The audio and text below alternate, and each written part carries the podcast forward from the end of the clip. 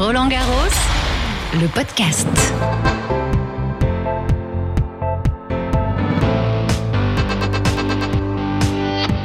Bonjour à toutes et à tous, soyez les bienvenus. C'est toujours Barbara Klein, toujours ravie d'être votre guide pendant cette quinzaine. Elle s'achemine gentiment vers le dernier week-end de finale.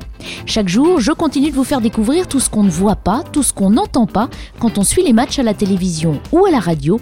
Bienvenue donc dans l'envers du décor. Voilà, c'est fini pour Pauline Parmentier malheureusement. C'est la fin de l'aventure. Son tout dernier Roland Garros, le tout dernier match de sa carrière, ça s'arrête là. 15 années d'une très très belle carrière. Vraiment, merci pour tout, Pauline. Elle dit ne retenir que du bonheur. Pauline Parmentier a disputé pendant cette quinzaine le dernier match de sa carrière professionnelle, ici à Roland Garros, là où tout avait commencé. La nordiste s'en va avec quatre titres en tournoi, une victoire en Fed Cup et un meilleur classement WTA à la 40e place. Nouveau départ, nouvelle vie, rencontre avec une toute jeune retraitée de 34 ans. À la rencontre de... Nous sommes donc ce matin en compagnie de Pauline Parmentier. Qu'est-ce que ça fait d'être une jeune retraitée? Est-ce qu'on réalise? Euh, pour l'instant, je réalise euh, pas trop parce que bah, il y a encore le tournoi, euh, a encore beaucoup de tennis à la télé. Je viens encore à Roland Garros aussi pour faire deux trois trucs de presse, donc euh, j'ai l'impression d'être encore un peu dans dans le truc, mais euh, forcément je le ressens un peu parce que bah, le soir quand je vais me coucher, je, je me dis pas bah, demain j'ai entraînement ou faut que j'aille me coucher parce que demain j'ai ci j'ai ça. C'est beaucoup plus euh, light et je sens que bah, il y a une grosse décompression depuis quelques jours. Euh, je fais des grosses nuits, euh, je dors beaucoup et, euh, et voilà, je sens qu'il y a un, tout un, un poids qui est, qui est parti et donc sur ça je, je le sens, mais après le quotidien, non, j'ai encore un peu, je résonne un peu dans ma tête encore comme une chose. C'est vrai qu'on vous a vu arriver tout à l'heure en tenue, avec vos raquettes, vous êtes impliqué dans, dans- dans le tournoi Roland Garros de toute façon. C'est vrai qu'on peut pas couper du jour au lendemain quand le tennis a occupé une si grande place dans sa vie. Ouais, c'est un milieu dans lequel je suis depuis. euh, bah, je suis partie de, chez moi depuis que j'ai 11 ans euh, pour le tennis. J'ai 34 ans aujourd'hui, donc forcément, euh, je suis sur le circuit depuis quasi euh, 20 ans. Euh, c'est sûr que et j'ai envie de rester dans ce milieu aussi. J'ai pas envie de, tourner la page complètement sur, sur le tennis. Avoir un rôle complètement différent, c'est sûr, mais.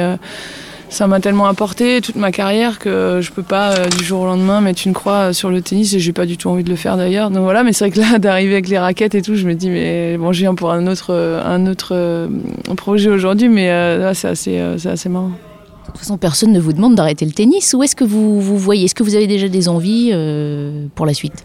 Euh, ouais, j'ai des envies, mais enfin pour l'instant j'ai surtout envie de, bah, de me poser et de, de prendre un peu de temps pour moi parce que c'est vrai que ces derniers euh, mois, enfin pas avec le confinement, mais les dernières années, voilà, avec le tous les voyages et tout ça, j'avais l'impression que j'avais besoin vraiment de me poser, d'être un peu à la maison, prendre du temps pour, euh, pour voir ce que j'avais envie de, faire après. Et c'est ce que c'est ce que je vais faire là sur les, les prochaines semaines. Sur la fin d'année, vraiment bah, savourer et digérer un peu, un peu tout ça.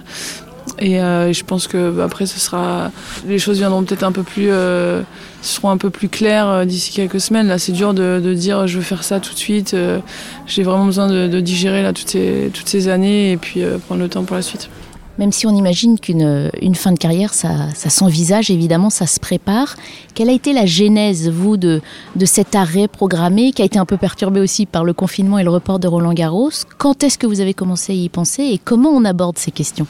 Bah, J'ai commencé à y penser en fin d'année euh, dernière, après la, victoire en Fed Cup. C'était euh, un des très gros objectifs de ma carrière qu'on a atteint avec les filles euh, en, novembre 2019. Donc forcément après, quand on est en fin de carrière et qu'on atteint un objectif aussi gros, on se dit est-ce qu'on va trouver la motivation pour aller chercher d'autres objectifs par la suite? Donc c'est pour ça que je me suis dit que c'était le bon moment aussi. J'étais sortie des 100 au classement en simple. Bah, repartir sur les plus petits tournois, c'était difficile pour moi de, le faire. Donc je me suis dit je fais ma dernière année, j'arrêterai euh, à Roland Garros si je peux.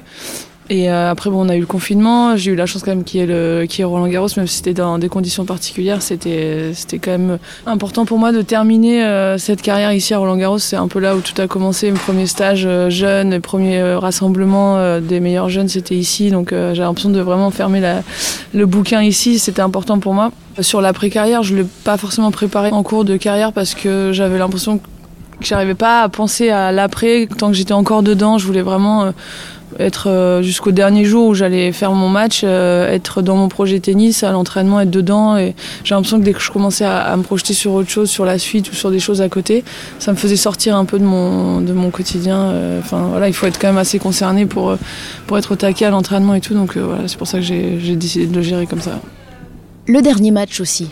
Ça aussi, c'est une étape importante. Alors vous dites, il faut pas trop penser à l'après pour rester concentré. C'est ce que vous avez fait sur ce dernier match ici à Roland Garros Ouais, alors ce dernier match, il a été un peu, un peu spécial parce que, en fait, c'est vrai que entre le moment où on se dit, euh, ça fait plusieurs mois que je me dis, euh, ça va être mon dernier, euh, ma dernière saison, je vais arrêter à Roland, donc potentiellement le dernier match, il, peut être au Pro Tour ici à Roland.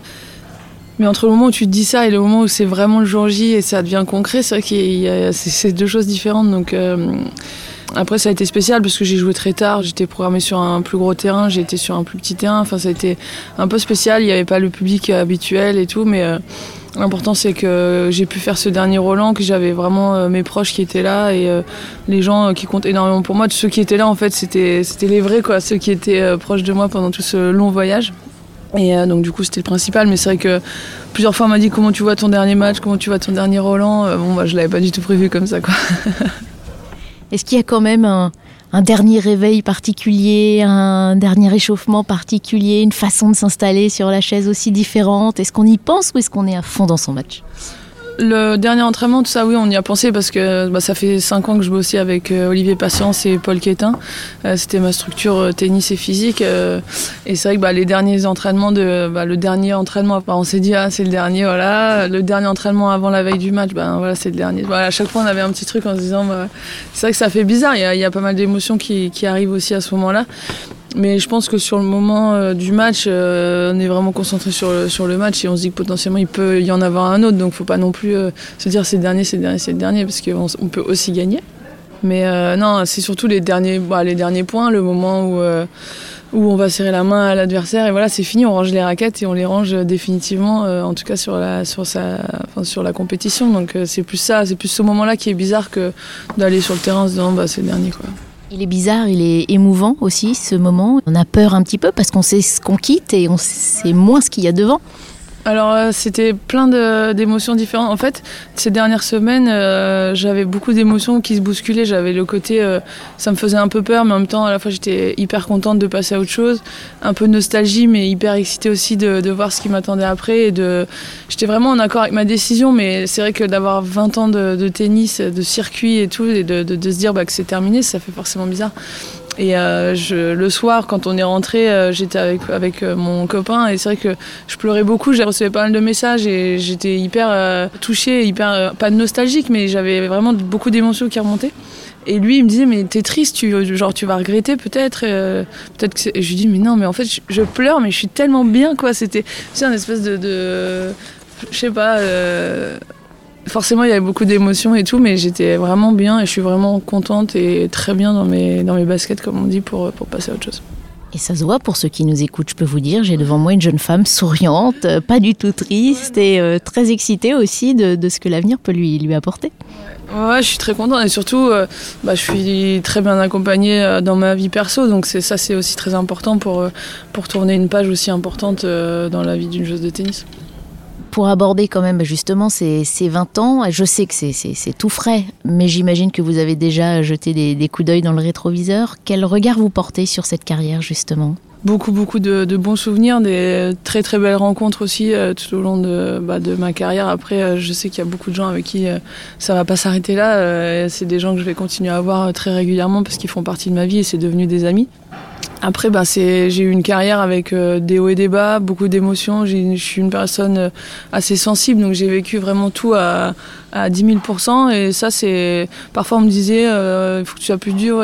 Enfin, il fallait que je sois un peu différente, mais je trouve que oui, ça m'a joué des tours le fait d'être sensible, mais en même temps, ça m'a permis de, bah, de, vivre tout ça à, fond et du coup bah, d'avoir des souvenirs euh, fantastiques sur, ces 20 ans. Euh, je garde euh, bah, les grands moments ici à Roland, les moments de Fed Cup, les victoires dans mes tournois et tous les moments finalement de doute et qui, sont, qui ont été difficiles. Je les ai quasiment déjà pas oubliés, mais c'est vraiment le, le, côté positif qui ressort de, de ça. Quoi. Les moments de Fed Cup, c'est des moments aussi où la France a aussi euh, découvert, j'ai envie de dire, ou c'est en tout cas un peu plus intéressé à cette équipe féminine.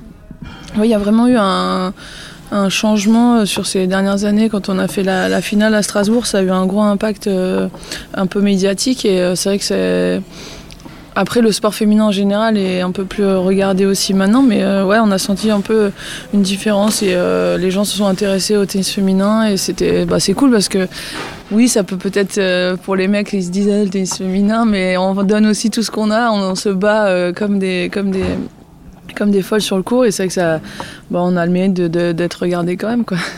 Un petit mot aussi à la jeune génération, peut-être. On a eu la sensation Hugo Gaston cette semaine. Il a tout juste 20 ans, lui. Euh, quel regard vous portez sur lui? Est-ce que vous avez des conseils à lui donner pour qu'il persévère? Bon, des conseils, euh, non. Le seul truc, c'est que moi j'ai adoré. C'était moi mes deux coups de cœur du tournoi, ça a été Fiona et bah, Fiona, je la connais déjà depuis un moment et c'est quelqu'un que j'apprécie énormément. Mais Fiona et Hugo, ce qu'ils ont montré sur cette quinzaine, euh, c'était enfin la fraîcheur, l'humilité et puis euh, voilà un impact physique aussi, ce qu'ils ont qu'ils ont développé sur le cours. Donc ça, j'ai vraiment adoré. Hugo, le seul truc que je voudrais lui dire, c'est que là, il a vécu 10 jours de folie, mais il va repartir sur les plus petits, ce qui rentre pas dans les sangs encore. Et j'ai envie qu'il soit, qu'il se protège aussi de tout ça parce que là, il a eu un regard médiatique euh, décuplé parce que par rapport à toutes ces, ces dernières années où lui, il vient d'arriver. Il a déjà très bien joué chez les jeunes, etc. Mais là, euh, on a vu, c'était de la folie euh, à tous les niveaux. Quoi, c'était pas que le milieu sportif, le milieu tennis qui s'est intéressé à lui. Tout d'un coup, il a fait toutes les émissions de télé et tout. Mais je trouve ça fantastique. Et je trouve qu'il est très très. Enfin, a l'air très très bien entouré avec son, son coach, son papa et tout. Et je pense que ça, c'est hyper important pour pour justement un peu bah, garder la tête sur les épaules pour continuer à dans son, dans son objectif et pas, pas s'enflammer ou pas euh, se mettre de la pression inutile après, euh, après cette euh, quinzaine. Peut-être des conseils alors à ceux qui espèrent avoir la même trajectoire qu'Hugo Gaston ou la même que la vôtre, à ceux qui sont encore dans l'inconnu. Quand on veut faire carrière dans le tennis, voilà, qu'est-ce qu'il faut avoir, à quoi il faut faire attention pour durer? Bah, il y a plein de choses. C'est après vraiment la chose la, la plus importante, je dirais, c'est la rigueur au quotidien. C'est un sport euh, assez exigeant. Il faut être euh, bien physiquement, techniquement, tactiquement. Enfin, il y a beaucoup mentalement. C'est assez complet comme sport. Et je pense qu'il faut vraiment croire en soi, euh, quoi qu'il arrive. Il y a des moments où ça va être difficile, euh, des moments où les gens vont dire bah euh, il n'y arrivera pas ou il n'y arrivera pas, mais il faut vraiment s'entourer avec une, enfin voilà quelques personnes autour de nous qui sont personnes de confiance et, et, être fidèle à ça et voilà ne rien lâcher, avoir confiance en soi et la rigueur au quotidien. Ça se travaille d'être un champion ou une championne? Ouais, ça se travaille, ouais. Ouais, c'est pas facile tous les jours. C'est vrai que de l'extérieur, les gens ont tendance à dire Ah, c'est fabuleux, tu joues au tennis, c'est génial, tu voyages. Ouais, ouais, c'est vrai que c'est génial. Mais c'est aussi très dur, c'est beaucoup de remise en question. C'est un sport où chaque semaine, on a une défaite quasiment, à part euh, les grands, grands euh, joueurs de, bah, de, notre, de notre sport. Mais sinon, on rentre chez nous chaque semaine avec une défaite. Donc, il y a forcément des remises en question assez enfin, c'est constant. Quoi. Donc, et tous les jours, on repart au boulot. Enfin, je veux dire, c'est pour tout le monde pareil. Ça, c'est mais ouais, c'est à la fois fantastique et à la fois très difficile. Dernière question sur votre entourage qui attendait peut-être ce moment aussi, enfin récupérer leur Pauline euh, euh, pour eux. Euh, dans quel état d'esprit ils sont autour de vous en ce moment? Ouais, ils sont, bah, ils sont contents aussi. Après, c'est vrai que c'est. Bah ça a été beaucoup de sacrifices aussi pour, pour ma famille, pour mes parents. Je suis partie très tôt de la maison pour jouer au tennis. Donc pour eux, ça a été un choix difficile de voir partir, je pense, son enfant à 11 ans tu te dis bon euh, est-ce que c'est le bon choix? En même temps pour eux c'est dur parce que euh, ils ont envie d'avoir leur, petite fille à la maison. Et moi j'avais envie de, jouer au tennis et de partir dans ce sport études. Donc euh, ça a été vraiment un sacrifice qu'ils ont fait pour pour me permettre de réaliser bah, mon rêve d'être joueuse de tennis. Donc pour ça c'est vrai que c'est je pense qu'aujourd'hui ils sont contents de, se dire bah, que ça a marché que ça a été un pari un peu fou mais que, que ça a marché que j'ai réussi et que et que j'ai profité à fond de, cette expérience et ils sont contents de me retrouver. Et là, on était, euh, ils étaient venus, donc ils n'avaient pas accès à tout parce que c'était différent cette année avec euh, le Covid, etc. Mais là, tu retrouvais après le tournoi vraiment en mode euh, cool, quoi. On a tout le temps, on fait ce qu'on veut. T'as quoi aujourd'hui? Bah rien. ok, bah on déjeune, on fait ça. Ouais, ouais, super. Hyper dispo, quoi. Et voilà, le fait de pouvoir me dire que je vais pouvoir euh, bah, aller voir ma grand-mère, aller voir mes, ma famille, les week-ends de famille qui sont prévus, bah, je vais pouvoir dire oui. Enfin voilà, tout ça, c'est vrai que c'est des petits détails, mais c'est des choses qui sont importantes pour moi et, je suis contente de pouvoir euh, en profiter maintenant. Et eh ben, on vous souhaite d'en profiter pleinement et puis euh, bonne chance pour la suite. Merci beaucoup. Et ça, vous le saviez? Et puisqu'on parle retraite et âge, petit quiz. Connaissez-vous l'âge de la plus jeune joueuse ayant gagné Roland Garros? 19 ans, je pense. 18 ans? Euh, 18 ans. En dessous? Euh, 15 ans. Aucune idée? Euh, 18 ans 24 ans Euh, je dirais 20 ans. C'est moins. Ah non, je sais. 16 ans, je crois. 18 ans. 18 ans. 20 ans. 16 ans? Probablement. Bien vu 16 ans et 6 mois précisément, l'âge de Monica Seles en 1990. Autre question, quel âge avait le plus vieux vainqueur de Roland Garros? 38. 38, 39, je pense. Euh, 44 ans. Trop vieux là. Trop vieux? Je sais pas, euh, peut-être 40 ans. Au hasard. Euh, 40. À votre avis, à quel âge on peut encore gagner Roland Garros alors? 45 ans 65 ans ou 70 ans maintenant, je sais pas. Je sais pas. Ah non, mais à quel âge il a gagné À quel âge il a gagné 50 ans De cinquantaine Ah, je dirais 35 ans. 43. Je dirais 35 ans. Pas mal. 44. 42. 54. Waouh. Il en reste deux. 43. 48 et 2 mois. C'est précis. Vous donnez votre langue au chat 34 ans et 10 mois, l'âge du vainqueur de 1972, Andrés Rimeno, un record que Rafael Nadal ne pourra pas battre même s'il gagne cette année puisqu'il n'aura que 34 ans et 4 mois. Merci beaucoup en tout cas. Bonne soirée. C'est tout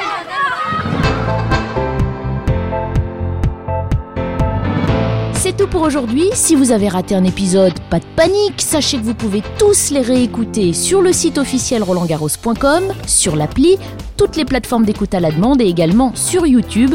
N'hésitez pas à partager et à réagir sur les réseaux sociaux Roland Garros. Prenez soin de vous et à demain.